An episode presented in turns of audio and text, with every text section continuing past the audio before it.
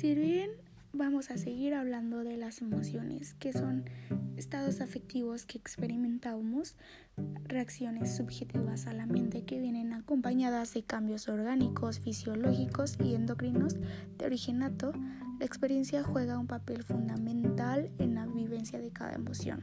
Se trata de un estado que sobreviene súbita y bruscamente en forma de crisis o más o menos violentas o más o menos pasajeras.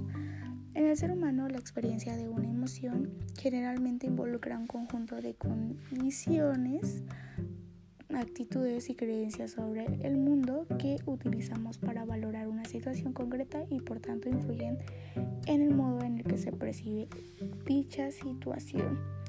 Y bueno, voy a explicar eh, cómo se pueden clasificar las emociones.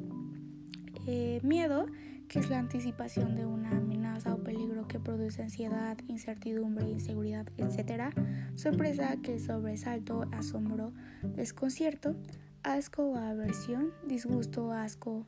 Solemos alejarnos del objeto que nos produce aversión, ira, alegría, tristeza.